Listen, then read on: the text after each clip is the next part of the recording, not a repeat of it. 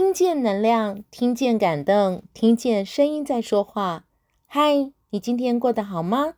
我是文英，声音的一百个礼物。今天要送给你的礼物是关于读书这件事。你喜欢读书吗？对于某些人而言，读书是快乐喜悦的事，但对于有些人来说，读书可能就是一件令人感到辛苦疲累的事。今天想跟大家分享一篇刘墉先生写的文章，标题是《读书与梦想》，收录在。天下杂志所出版的《我喜欢月游和我自己》这一本书中，在这篇文章里，刘墉先生跟我们分享了读书与梦想之间的关系。让我们一起来听听刘墉先生是怎么说的。诚品邀请我做校园巡回演讲，我定的讲题是“读书最好，有梦相随”。我太太看到，笑说有问题，因为去掉了中间的标点，好像是读书最好能接着做梦。我说这有什么错呢？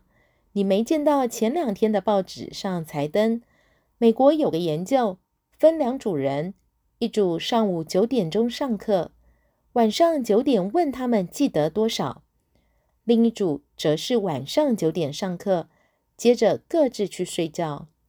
第二天早上九点再问他们记得多少，同样相隔十二小时，后者成绩好得多。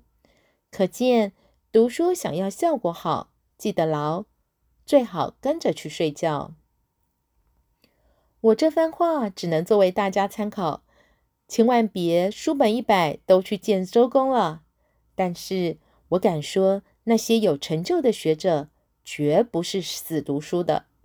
他们很可能像大思想家罗素所说，他想不出怎么写论文，跑出去玩，玩回来就文思泉涌；或像爱因斯坦，在他想通相对论的前一天，离开办公室时，还对朋友说：“只怕一辈子都搞不懂了。”结果第二天一醒，就找到了答案。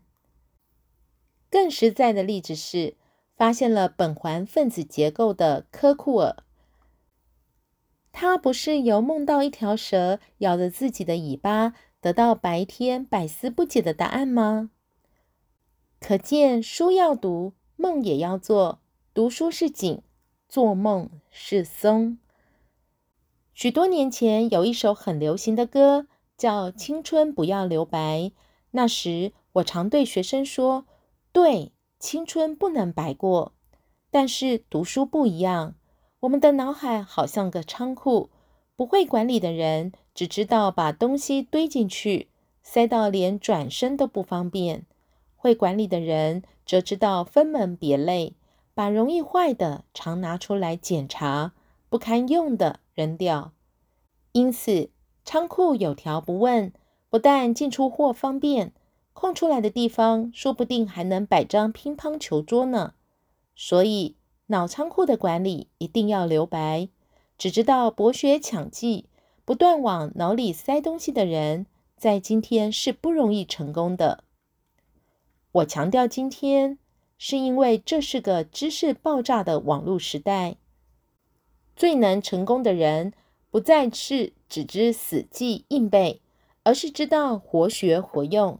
怎么找资料、整理资料、利用资料的人，今天也是个更要融会贯通的时代。你不仅要对自己本科的知识有专精，而且要把这专精与整个世界连线。今天你的视野要扩大，如同一个设计师走进一栋要重新设计的房子时，他的脑海里先得把所有的隔间拆掉，使自己的创意能自由发挥。今天的医生可以在美国做断层扫描，传输给印度的技术人员分析，隔天在美国给病人看报告。今天的企业主管必须用整个地球思考，他可以在东半球构思，西半球制图，北半球打磨，南半球制造。全世界行销。其实何止今天如此？想想孔子、柏拉图、亚里士多德，在他们那个时代，才有几本好书可以看。汗牛充栋，那汗牛的书简加起来，只怕不过一片光点的内容。问题是，为什么他们能成为那样伟大的思想家？因为他们既懂得思而不学则殆，更懂得学而不思则罔。于是，在脑海里留下空间，思想的空间，梦想的空间，悬想的空间，完成理想的空间。他们在读几十本书之后，很可能就创作出一本自己的作品，而且超越他读的那几十本书。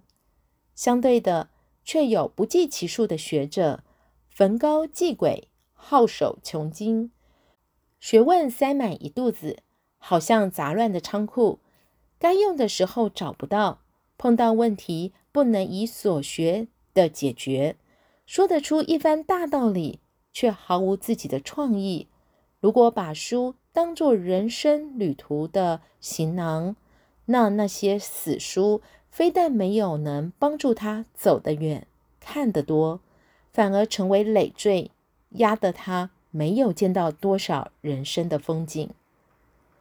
我写过一篇文章，摇一摇沉淀的爱情，意思是许多人在一起久了，爱情都沉了底，上面淡如白水。必须找机会摇一摇，使上面的白水与底下的爱情的果粒重新融合。现在我要说，摇一摇沉淀的学问。当你发现书已经读死了，记不住了，想不开了，就暂时把书放下，看看窗外的绿树蓝天，让思想驰骋，让理想飞扬，想想。那书里有多少东西可以给你启发，而且你可以由读这本书想到读那本书，把相关的东西串起来，这样书才能成为活的，成为你生活的一部分。它不但让你用来应付老师的考卷，更能应付人生的考试。于是你成为真正的爱书人。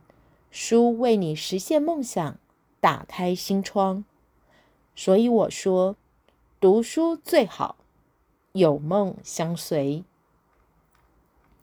听完刘墉先生分享了读书与梦想之间的关系，你是否也跃跃欲试，想把书架上尘封已久的书拿起来阅读呢？书如果放在书架上，它只是印有文字的纸张而已。在书架上会默默哭泣的朋友们，让我们现在就一起翻出那些我们想阅读却又一直迟迟未读的书，打开它，从第一章开始吧。我是文英，把声音当作礼物送给你。